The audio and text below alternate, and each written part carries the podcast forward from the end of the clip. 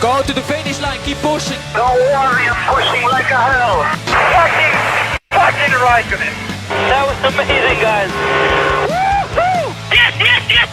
I'm much quicker than Jimmy. Give me the full power then. Avanti, Fer. Avanti! All the time you have to leave a place. Okay, Felipe, Valtteri's faster than you. Do not hold him up. Okay, guys, this is ridiculous.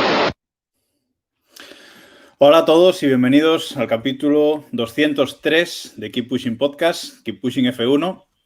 Un capítulo en el que vamos a hablar hoy sobre todo de la renovación de Lewis Hamilton por Mercedes, en el que David se va a cortar o no esas melenas. Y, y eh, vamos a comentar algunas de, de, las noticias que nos ha ido dejando pues, esta pretemporada de Fórmula 1, esta pretemporada que va a ser un poquito más larga que, que en otras eh, temporadas. Este es el primer capítulo normal, digamos, de, de, la temporada 2021 y vamos a comentar eso un poquito la actualidad. Eh, están por aquí Héctor, David, Diego y Iván. Buenas. Hola a todos. Hola, buenas, ¿qué tal? Hola. Y y nos falta Samu, que hoy el trabajo tampoco le ha permitido estar, pero bueno, confiamos en, en recuperarlo. Bueno, sin más dilación, vamos a meternos ya en, en, materia y vamos con esa renovación de Hamilton que por fin se rumoreaba el fin de semana, se estuvo rumoreando bastante que estaba a punto de caramelo y finalmente se, se confirma. Renueva solo por un, por un año, un único año con, con Mercedes. Y veremos qué pasa en, en 2022. Eh, David estuvo comentando en su tweet, Twitch personal ayer eh, el tema, así que voy a dejarle empezar si quiere introducir o comentar algo sobre esta renovación.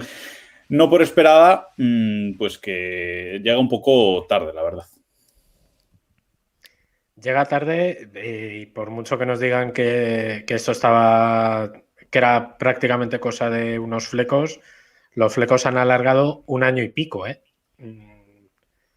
Es que nos han mentido, es que, a ver, a mí me, me jode que me mientan y que encima nos mientan a la cara, es, diga, además de una manera descarada, las negociaciones han sido muy duras y han sido complicadas porque si no renuevas hace seis meses como renovó, hace ocho meses que renovó Botas.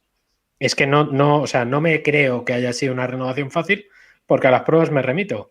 8 de febrero ha sido cuando ha renovado Hamilton y no ha renovado ni los tres años que, que pretendía en un principio, ni por el dinero que pretendía en un principio.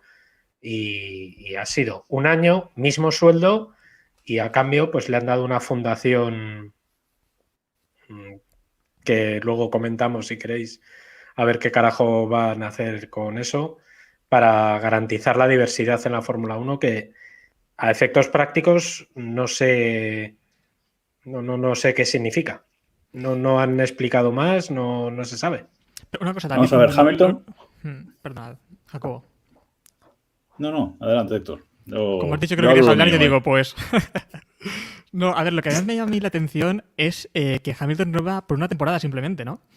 Eh, cobrará al final unos 40 millones cuando en principio pedía 70 millones o 50 por cuatro temporadas. Se llegó a hablar incluso de cuatro temporadas en su momento. O, o 70 millones por tres.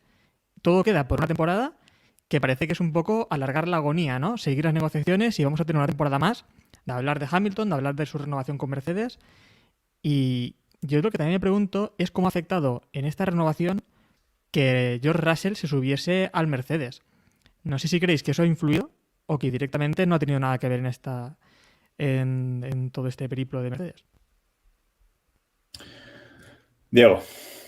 Pues, hombre, yo creo que realmente no ha influido tanto. Es decir, yo creo que Mercedes a estas alturas son perfectamente conscientes del coche que tienen y son perfectamente conscientes de que incluso con botas sería complicado, bueno, a ver, botas es mucho botas, pero sería complicado que, que perdiesen el título de, de, 2021. Entonces, yo creo que lo de Russell no ha podido servirles como, como medida, pero bueno, yo creo que realmente no ha sido, no, no creo que haya sido determinante. ¿eh? Yo creo, de hecho, recordemos en qué fecha se subió George Russell al Mercedes y lo normal sería que a esas alturas Hamilton ya hubiese renovado. Y o sea, ya estábamos hablando de la agonía de la renovación de Hamilton cuando Russell se subió al Mercedes.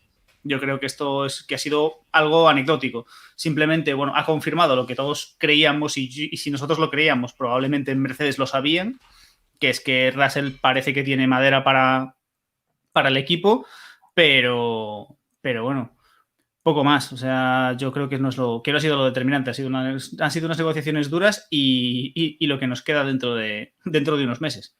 Sí, está claro que, a ver, mi impresión es que han dado una patada adelante, se han ajustado, por así decirlo, a las reglas de la Fórmula 1, ¿no? Que ha pasado de, de cambiarse el reglamento para este año entrante al siguiente. Y es lo que ha pasado. Han renovado un año con un contrato que, pues lo que decía Héctor, que creo que está por debajo de los emolumentos que quería Hamilton. Y a esperar el año que viene a ver cómo va Hamilton por su lado, a ver cómo va el coche del año que viene, las previsiones que tienen. Y Mercedes, por otro lado, eh, a un mercado en el que puede haber más pilotos disponibles. Eh, Red Bull a día de hoy no se sabe lo que va a pasar con ellos. Verstappen está en el camino. Eh, y otros pilotos que pueden quedar pueden quedar disponibles en el mercado. Eh, veremos a ver qué es lo que va a pasar. Eh, en principio, a mí me suena eso. Hamilton ha firmado su nuevo campeonato del mundo, el octavo. Ya prácticamente ni, nos acordamos de, de qué, de qué, por qué cifra vaya. Y sobre lo que decía Héctor, eh, te voy a hacer una pregunta, Héctor. Si tú fueras Mercedes y Botas cogiera el coronavirus, ¿pondrías a Russell a sustituirle? Sabiendo ahora mismo cómo van a estar para el año que viene? Ah, ¿Yo, quién, ¿Yo qué papel asumo? ¿Me refiero de aficionado o asumo papel de jefe de equipo? Jefe de equipo. Jefe de equipo. Se complica la cosa. Eh, a ver, yo sí. Yo, yo meto a Russell, obviamente. Meto a Russell, pero creo que Russell no tendría nivel para coger a Hamilton, ¿eh? También te digo. Yo creo que tampoco. No creo que Hamilton realmente le tenga miedo a Russell. Eh, ni creo tampoco el tema del veto a Russell podría que le a otros pilotos. A Russell la verdad es que a día de hoy no lo creo, ni creo que Hamilton realmente le tenga miedo. Sí, yo creo que el elefante de la habitación, por así decirlo, es Verstappen. Hmm, por ejemplo, a ver, yo no, yo no creo, que, yo no creo que, le tenga, que, le tenga, miedo, ¿eh? Yo no creo que le tenga miedo a Russell, pero yo sí creo que ha influido, al contrario de lo que decía Diego, sí creo que ha influido el tema de Russell por el tema de que Mercedes ha dicho, bueno, pues vamos a forzar la máquina, que seguro que renueva porque Hamilton quiere seguir y va a tener que seguir con nosotros por cojones.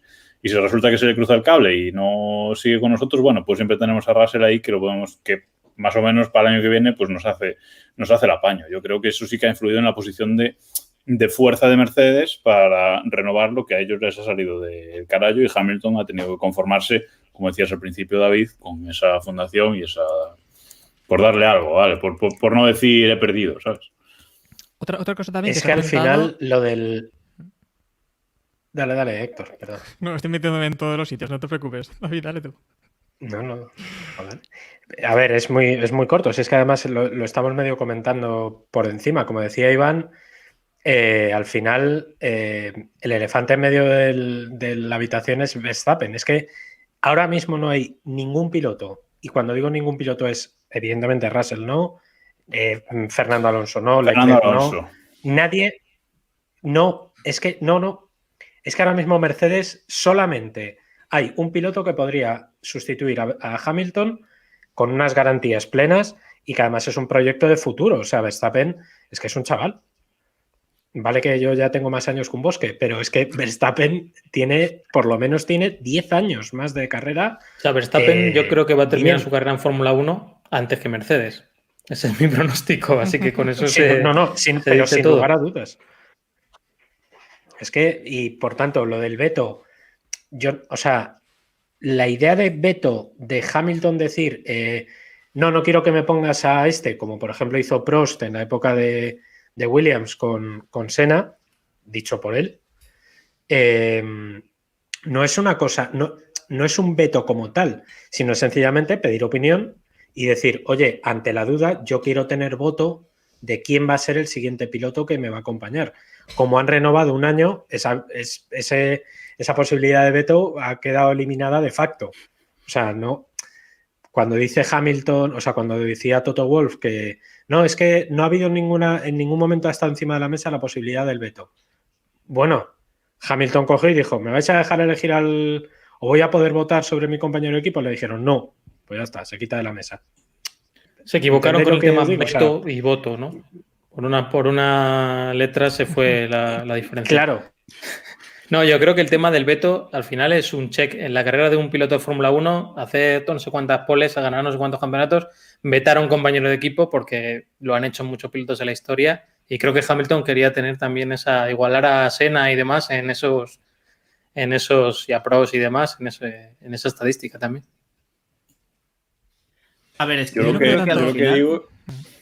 Diego, dale. Vale, no, yo creo, yo creo que al final es, es, una, es, una, es una posición lógica desde el punto de vista de Hamilton. Está en un equipo ganador, está en una racha ganadora y aún por encima es un piloto que ya ha vivido en sus carnes eh, la situación de, tener una relación complicada con su compañero de equipo.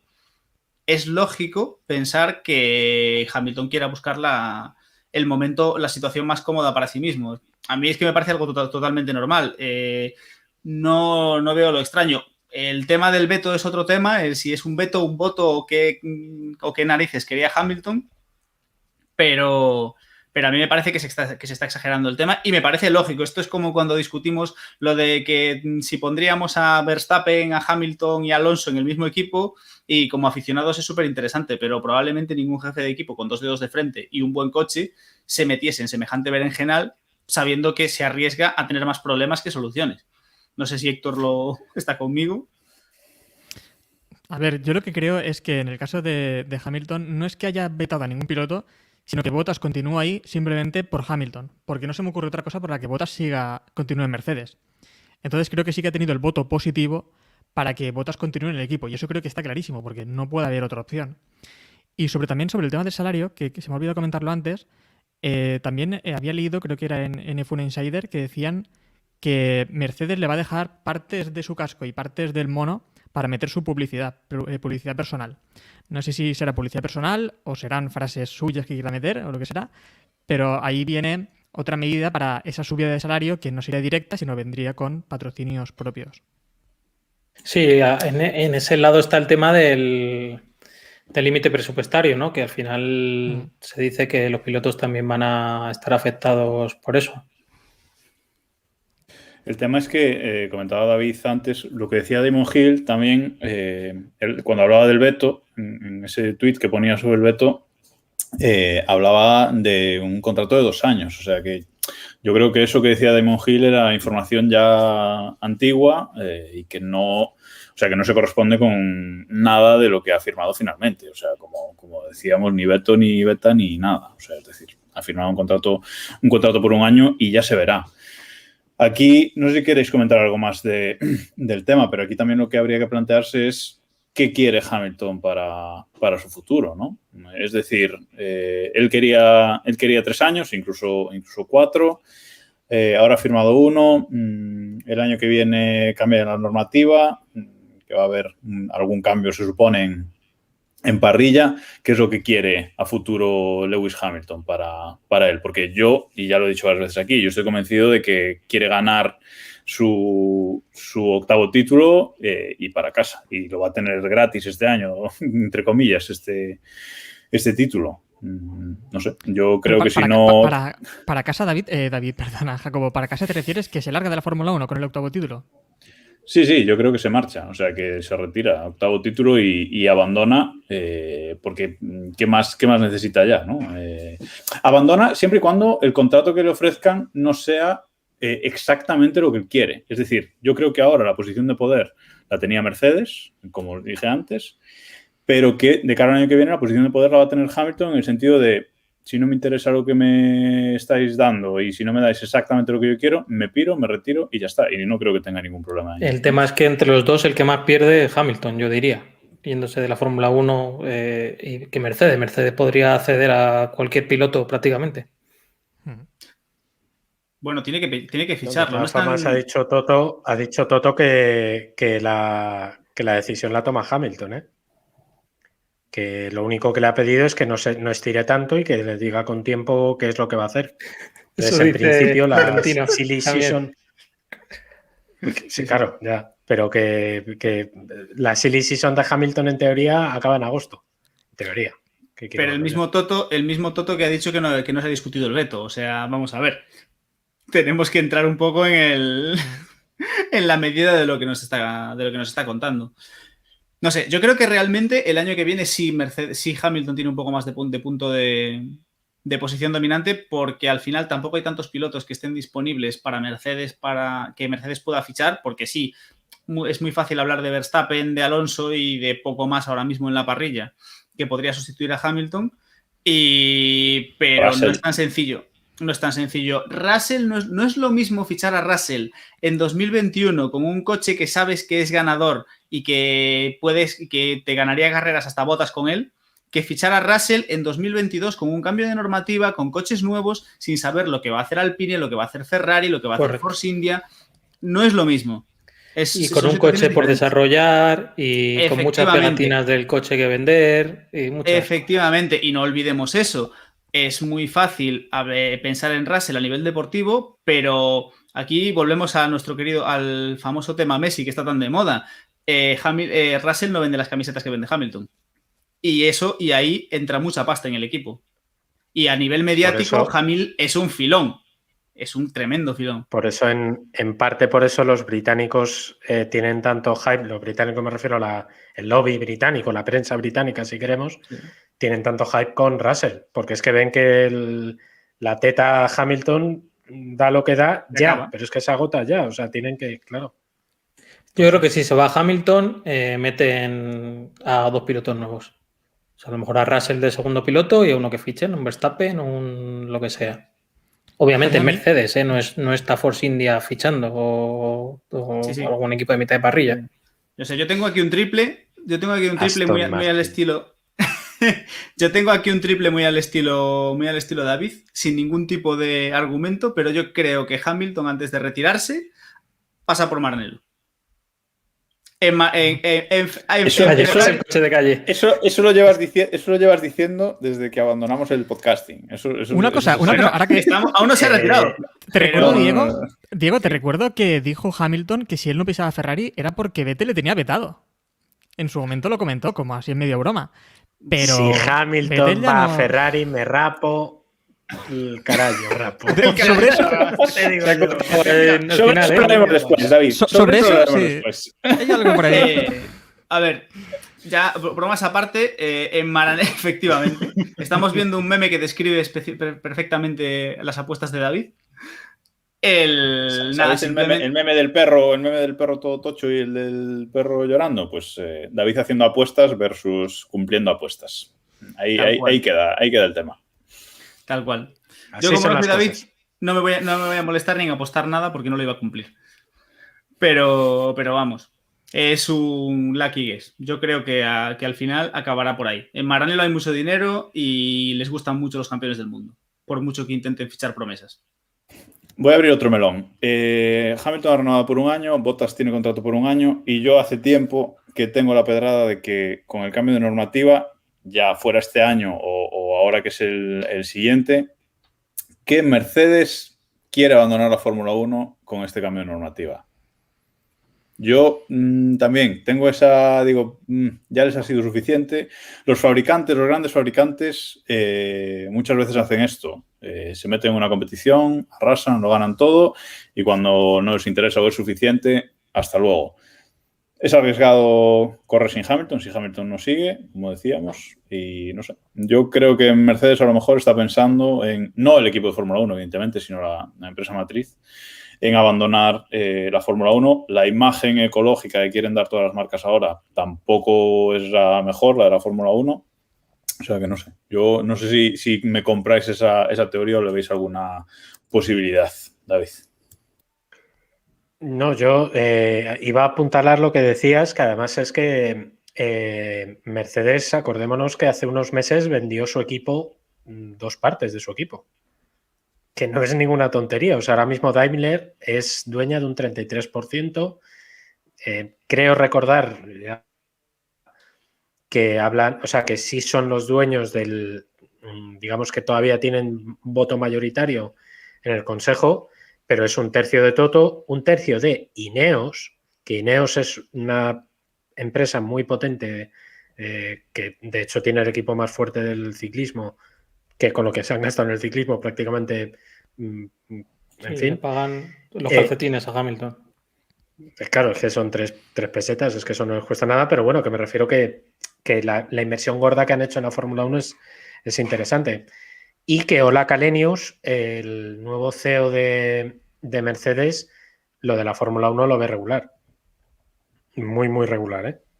es que no es, no es Dietit Matechis o Mastechis o como sea. No, no, no es ese personaje. Ha cambiado esa figura en Mercedes, ¿eh? Cuidado.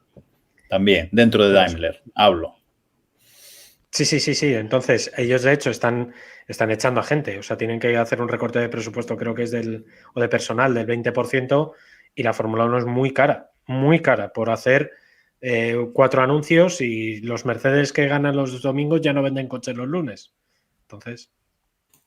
Sí, al, respecto de esto, seré el último del mundo que se alegre de que se vaya alguien de la Fórmula 1, pero viendo la tabla de resultados de los últimos años de, estos días, el otro día puso el, el tuit de la Fórmula 1 con un, un tuit muy gráfico con banderas y, Hamilton prácticamente tiene tres o cuatro banderas, o sea, tres o cuatro grandes premios que ha, que ha vencido cada temporada hasta 2014 que tiene de 8 a 10, me atrevería a decir así contándolas por encima, eh, en los últimos 7 años y el octavo tendrá otro tanto. O sea que no hemos visto nunca un dominio tan largo de un, de un equipo y de unos pilotos. O sea, eh, ahora estamos revisitando por, por otros temas eh, temporadas antiguas y aparte de que había más menos fiabilidad y que había más alternativas, aunque un equipo fuera dominante, yo recuerdo los años dominantes de Ferrari o, de McLaren o, de, o demás, había alternativas. de vez en cuando llegaba un equipo, marcaba la pole, de vez en cuando le peleaba, tenían un mal gran premio, etcétera. Ahora es que no vemos nada.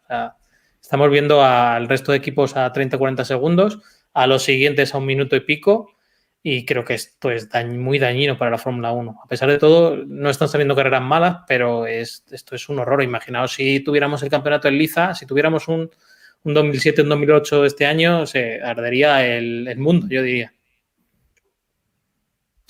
Bueno, pues eh, bastante de acuerdo con, Iván, la verdad. Eh, vamos a ir cerrando el tema Hamilton eh, y vamos con el tema de la fundación. ¿Qué es esto, David? Explícanos. Más Hamilton. ¿Qué es esto? más Hamilton, esto, la fundación, ¿qué, va a hacer con esto? Es que no se, sabe. Es que no, es que no hay. Han dicho que van a hacer una fundación en pos de la diversidad. En teoría, eso ya existía que es algo que, habían hecho, creo recordar, con la Fórmula 1. Eh, o sea, desde el punto de vista organizativo era superior. No sé exactamente qué va a hacer Hamilton y Mercedes con esto. Es que no. Decía un amigo en común que tenemos Iván y yo en un grupo de WhatsApp que un día de estos nos van a encalomar por lo que se cuenta en ese grupo de WhatsApp, eh, que si va a poner a mecánicos de... No, no es verdad. No, no, tú no. Tú eres de los buenos. Eh, tú eres de los que nos traicionarás a, los Bárcenas. Eh, digo que decía medio en broma, medio en broma, medio en serio, que, que si va a poner mecánicos de color. Es que no se me ocurre otra cosa. O sea, no sé en qué se trasluce, lo digo muy en serio. No sé qué significa una fundación por la diversidad en la Fórmula A ver, no tengo ni idea qué es eso. Si esta fundación manda en el comunicado 30 segundos después de la renovación del contrato, no estamos hablando ni nadie está hablando del tema. Y a mí me parece bien la fundación y demás. El tema, lo, raro es, ligarlo a, ese contrato, ¿no? Y no sé, a lo mejor Hamilton o, quien vaya a dirigir esa fundación eh, querían darle más relevancia y meterlo en, ese comunicado. Todo, o sea, no hay nada casual en la Fórmula 1 y, y, es así, pero vamos, una fundación para la diversidad, pues a mí me parece perfecto, vamos. Sí, sí, no, sí, a tope, pero que sea, o sea, lo que quiero verlo es aterrizado. O sea, bueno, pero es que todos los proyectos ¿Cómo va a ayudar a la fundación? No empiezan aterrizados. Ya, pero ya, ya, pero que me refiero, ¿en qué se va a traslucir eso? Lo que, que, que, a mí, oye, me parece genial y es verdad que a la Fórmula 1 le hace falta un poquito más de diversidad, pero ¿qué es eso? ¿Qué, significa? Claro, porque tampoco sabemos si es en el tema de pilotos, en el tema de mecánicos, en qué se traduce esto, ¿no? y hay otro tema que es que eh, Hamilton se compara mucho con Ayrton Senna y se compara con la imagen que Senna fue para Brasil, pero al final Ayrton Senna significó mucho para Brasil, pero no cambió tampoco nada en Brasil en realidad. ¿no? Brasil continúa siendo, y no tenemos hoy aquí a Samu para que nos cuente más sobre Brasil, pero lo que es la sociedad no hizo ningún cambio que Ayrton Senna, por ejemplo, estuviese en la Fórmula 1 o que otro piloto esté en la Fórmula 1. Al final es un tema también de, dinero. Si, si, si Stroll, por ejemplo, padre, fuese canadiense, si en lugar de, de ser canadiense fuese del Congo, habría un piloto del Congo en la Fórmula 1, ¿no? Eh, que pondría, no sé, sería por diamantes y pondría un diamante de estos en Mónaco y se perdería como ya ocurrió una vez. Pero que al final no creo que sea un tema de racismo exactamente ni creo que solucione nada, sobre todo en el tema de, pilotos. Si vemos mecánicos, más variedad, pues no sé, eh, al menos para la imagen en, la, en, la, televisión y eso, pues cambiará un poco la percepción, pero no creo que ayude en realidad al país. Hay una fundación de Ayrton Senna ¿eh? que, va con los niños desfavorecidos de, de Brasil. Pero bueno, continuemos. muchos de estos pilotos tienen. La fundación es verdad de, de Ayrton Senna sí que sirvió, pero. Os voy a sacar del jardín, se acabó. Hasta aquí vamos a hablar del jardín. Eh, lo que no cambia tampoco es el pelo de David. Eh, como decíamos, mucho apostar. Ha comentado las dos cosas, que cuando Hamilton dejase de correr para Mercedes eh, se cortaría el pelo. Dejó de correr el 1 de enero, no se lo cortó, ahora ha renovado tampoco. O sea, mm, no sé, Héctor, cómo vamos a, cobrarnos esto. Ya sabéis que a mí me me gusta mucho sacar tweets y frases que se dijeron en su momento. Vamos a escuchar lo que dijo David en su momento.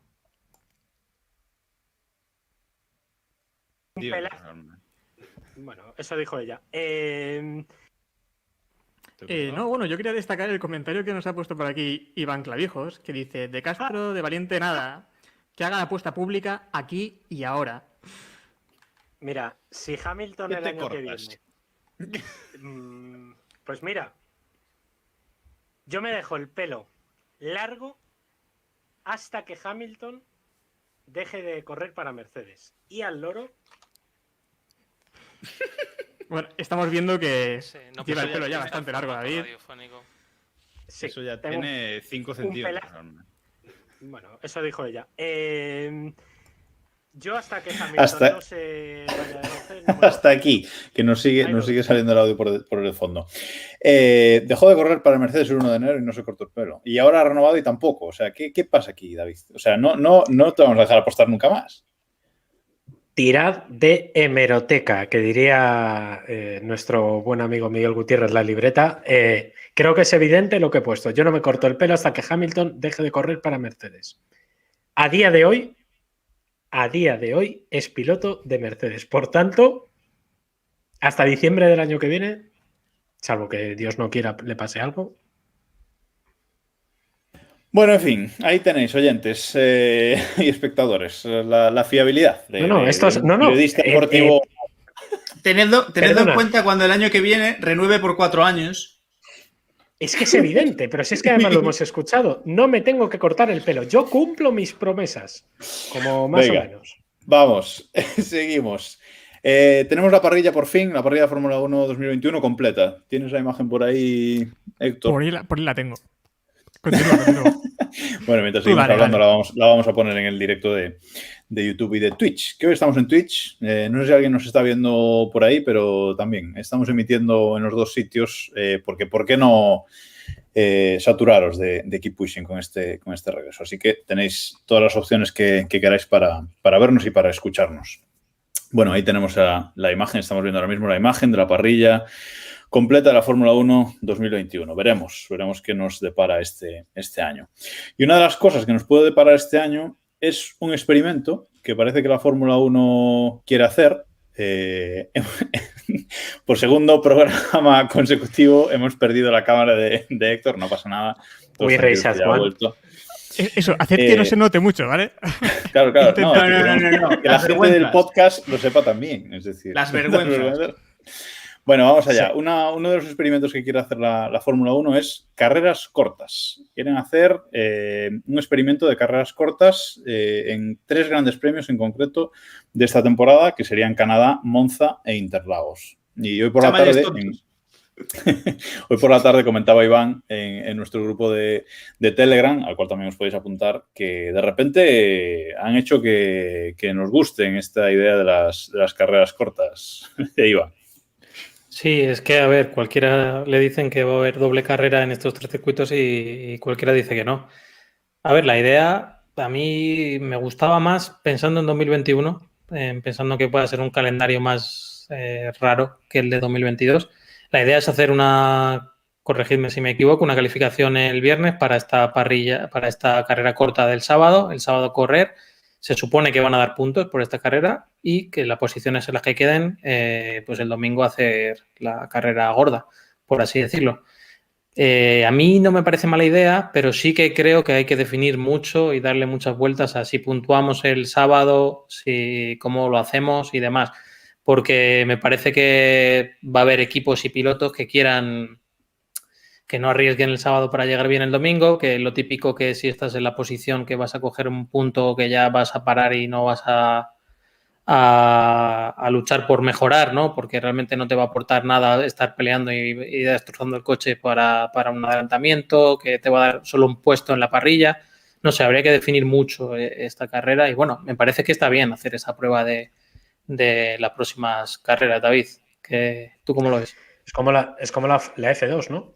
Más o menos, yo creo que la idea me Pero sin parrilla invertida, ¿eh? Sin parrilla invertida. No, pero va a cambiar este año. Ah, ¿Cómo que va a cambiar este año? Si no me, equivoco, cambia este año el formato de la F2. Bueno, en cualquier caso. Si tuviéramos aquí a Samuel. claro, pero no tenemos nuestro experto F2, ahí me has pillado. Pero eh, es verdad, a mí me parece bien eh, que las carreras eh, tengan, digamos, las tres categorías, o las dos primeras categorías por lo menos, tengan el mismo formato. Me parece bastante más coherente con lo que quieren hacer y convertir la F3, la F2 y la F1 en, una escalera real. No es normal que los pilotos de F3 den el salto a la F2 y mantengan más o menos el formato y luego de repente lleguen a la Fórmula 1 y tengan un formato totalmente distinto. ¿Por qué? Porque la preparación es distinta, eh, etcétera. El asunto de los puntos está bien porque los, en la F2 por lo menos, como se hacía antes con parrilla invertida, los sábados en la carrera de sprint, en la carrera corta, no dan los mismos puntos que en la del domingo, pero eh, Mm, está bien. O sea, quiero decir, vemos estrategias, ¿no? Vemos eso que comentaba Iván, de algunos equipos que no fuerzan, otros que sí, otros que dicen, bueno, pues ya que estoy aquí, de repente me he encontrado aquí, intento conseguir más. Ese tipo de cosas yo creo que le pueden dar un poquito de salseo. Que va a perder un poquito de interés la carrera del domingo es indiscutible. Porque si tú ya tienes eh, puntos el sábado, Habrá equipos que el domingo no lo den todo porque lo van a intentar dar el sábado, que tienen más oportunidades. Es raro. Eh, se va a hacer un poquito raro, pero algo hay que hacer. Sobre todo porque además recordemos que la Fórmula 1 quiere acabar con los jueves, vamos, quiere acabar, no, va a acabar con los jueves como parte del fin de semana de Fórmula 1. Entonces, si tú acabas con el jueves, el viernes tiene que tener peso, el sábado tiene que tener peso y el domingo, evidentemente, tiene que tener peso. Bueno, pero es un poco lo que, quería, quería comentar, ¿no? Es decir, va a cambiar, sobre todo, quieren hacer la Fórmula 1 en ese formato corto, ¿no? En ese formato eh, que ya vimos en Imola el año pasado, en 2020. Ese formato de carreras corto, como dices, eliminando un día, eh, retrasando un día. Y, hombre, parece que Dominicali ha llegado a la Fórmula 1 a dirigir la Fórmula 1 con, con ideas eh, renovadas y queriendo impulsar esas nuevas ideas. Sabemos cómo le gusta a Dominicali usar el estratego. O sea, mm, emoción va a haber. Perdona, Héctor, que te conté, que te corté. No, mira, pues encima Dominicali. Es que Dominicali yo no me puedo fiar de Dominicali. El otro día también viendo, eh, repasaba por, por, otras cosas el vídeo este de Schumacher cuando fue a pegarle a, a. Bueno, a pegarle. Se acercó a saludarle, ¿no? Y el que le para es Dominicali. El que paró a Schumacher para que no pegara a Coulthard fue Dominicali. Y eso yo no lo... ¿En serio? Joder, Creo que sí que es Dominicali. No lo sabía yo, fue, fue Dominicali, divino. eso es genial. Paró a Schumacher para que no le pegase a la culcha. ¿Qué podemos esperar de ese tipo de persona? es, que, no, es que no, es, el, es la antítesis del espectáculo. O sea. Lo que quería también comentar es que lleva, eh, yo llevo, pues eso, 20 años siguiendo la Fórmula 1 y creo que este tema aparece siempre que hay noticias. Es un tema recurrente que vuelve a aparecer, ¿no? El tema de las parías invertidas, el tema de cambiar la clasificación. Bueno, se va a votar el jueves, ¿eh? y a ver en qué queda eso. Bueno, pero, a ver, estas, cosas, efectivamente, estas cosas con, con, Bernie Eccleston no dejaba que ocurriesen. Ya no está. Porque no votó claro. Claro, claro, la, democracia malentendida. exacto, exacto. No, a ver, eh, estamos de coña, pero es verdad. Es decir, antes eh, se hacía básicamente lo que Bernie quería y ahora creo que la Fórmula 1 es más maleable, ¿no? O sea, de hecho, la Fórmula 1 salía una estadística esta semana o a finales de la semana pasada, que es el deporte a nivel mundial que más ha crecido en, Internet. O sea, tanto en, tanto en YouTube como en redes sociales, etcétera, etcétera. ¿Cómo no va a crecer si antes no había nada? ¿no? Entonces, eh, yo creo que la Fórmula 1 sí que se está modernizando con, esta llegada de, sangre nueva, ¿no, Iván? A ver, en la Fórmula 1 hemos tenido clasificaciones, hemos tenido eh, a una vuelta, en los últimos 10 o 15 años, a una vuelta, suma de tiempos, eh, eliminaciones cada minuto y medio, Q1, Q2, Q3 que han cambiado los, tiempos varias veces. Tuvimos calificaciones por la mañana, el, domingo por la mañana. Que no sé si os acordáis que en Suzuka pasó una vez y dijeron, ¡ay, qué bien queda esto! Vamos a hacerlo el este. Si esto va a terminar en nada, o en tres carreras, o en el año que viene va a revolucionar la Fórmula 1, pues lo veremos. A mí, pues bueno, de primera no lo, no lo rechazo. Yo tampoco lo rechazo, la verdad. David. No, además eh, quería apuntar un, dato. Em, comentabas lo del crecimiento en Internet y es verdad, si vienes de cero, a poco que crezcas es la hostia, es que eso es verdad, pero las audiencias televisivas han caído. Con respecto a 2019 creo que es casi un 5% lo que, lo que han caído. Entonces, eh, al final esto es una suma de factores. El que apuntaba Iván, por ejemplo, del dominio absolutísimo de Mercedes que estamos viviendo no ayuda, porque nadie ve la Fórmula 1 eh, o por lo menos nadie, a ver, entendedme, la gente que está acostumbrada a ver Fórmula 1 con pelea, no la ve ahora mismo sabiendo que Hamilton, Bottas y Verstappen van a estar entre los tres casi seguro. Y si no, por lo mínimo, por lo menos Hamilton y Bottas. El sábado ha perdido un interés brutal porque tenemos al mismo piloto, o por lo menos a los dos, tres, cinco mismos pilotos, como mucho cinco pilotos luchando por los tres primeros puestos, de los cuales dos están casi definidos de entrada. Por tanto, es verdad que hay que darle una vuelta a esto para que precisamente con el cambio normativo, que esto hay que verlo de cara a 2022, si hay un equipo que de repente descubre cuál es el, el clic que, que, es de la nueva normativa, vamos a tener un dominio igual. Imaginad que es, por lo que sea, Alpine o es Ferrari y nos vemos otros cinco años, otros ocho años, otros X años de dominio absoluto. Estaríamos en las mismas. El primer año vale, el segundo también, pero el tercero ya tendrían que volver a cambiar. Entonces, este tipo de situaciones lo tienen que. Eso lo sabemos todos, es decir, el problema no es Mercedes en sí, ahora es Mercedes, pero el problema, evidentemente, es que haya un equipo que, domine, que domine muchísimo. Bueno, eh, no sé si alguno quiere decir algo más de este tema. Para, para, eso el límite presupuestario, ¿no? También. Que eso debería igualar un poco las cosas. En teoría. Bueno, al final los grandes van a seguir teniendo ciertas ventajas. Es que es eso. el límite presupuestario. es así. En teoría, ¿eh? ojalá nos equivoquemos y, salga alguna sorpresa. Si a ti te pagan 5, a ti te pagan 5 por estar en el Real Madrid o te pagan 5 por estar en el Celta de Vigo, no por tocar los cojones de Jacobo, tú te vas al Madrid o te vas al Celta de Vigo. Me parece totalmente innecesario, pero bueno, eh, Aspas se quedó en el Celta. Bueno, seguimos. vamos, a, vamos con la última noticia que vamos a comentar hoy. Iván está hablando, pero tiene el micro muteado, no pasa nada. Vamos a, por la última noticia. No, decía que después de hacer el, ridículo en varios equipos, Aspas. Pero bueno. Y es que el equipo, un nuevo equipo, parece que quiere entrar en la Fórmula 1. Eh, es el Mónaco F1 Racing Team. Es decir, es un equipo nuevo que parece que, quiere entrar en, en la Fórmula 1. Hemos leído la noticia, la noticia ayer, saltaba, saltaba ayer que es un equipo de Salvatore Gandolfo, ¿vale? Que es la persona que un poco está intentando eh, impulsar este, este, nuevo equipo para entrar en, la Fórmula 1. Estamos viendo en el directo de, YouTube y de Twitch la, la, noticia sacada de Race Fans. Y bueno, un poquito, a mí me suena Stefan GP, Iván. No, sé si, si, va a tener el mismo éxito que... Sí, según lo estabas diciendo, estaba pensando en este tipo de noticias de equipos que hacía mucho que no veíamos. Eh, sí que es verdad que desde que entró Liberty no ha habido casi ningún rumor de este tipo.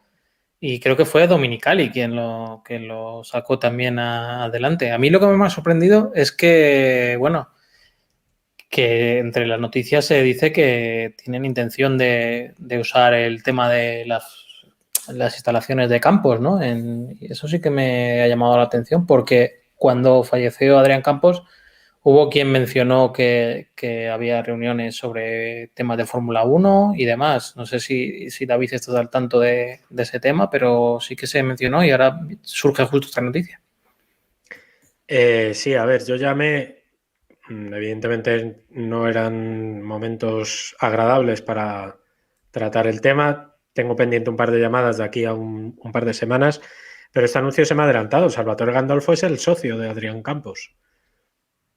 Eh, yo creo que sencillamente lo que ha hecho es que se queda con, esa entry list, esa posibilidad de entrada que tenían acordada con Campos y, lo va a convertir en lugar de ser Campos Racing, pues Mónaco Carallo F1 Team, que uno lo van a llamar. No, no, que creo que no, creo que es prácticamente lo mismo. Lo único que, evidentemente, si no está Adrián, el peso va a caer sobre Gandolfo porque es el que queda de los dos socios. Pero me dijeron de campo, esto sí que me dijeron que, tenían que estudiarlo, ¿eh? que, no, que no es una cosa que van a tirar. Entonces, yo entiendo que por tiempos, pues a lo mejor le han dejado todo el proyecto en manos de Gandolfo y ya está. De hecho, David, este proyecto ya lleva como dos años por ir rodando, ¿no? Eh, ya hace tiempo que hemos escuchado de este proyecto. Rodando es lo único que no hace. bueno, exacto.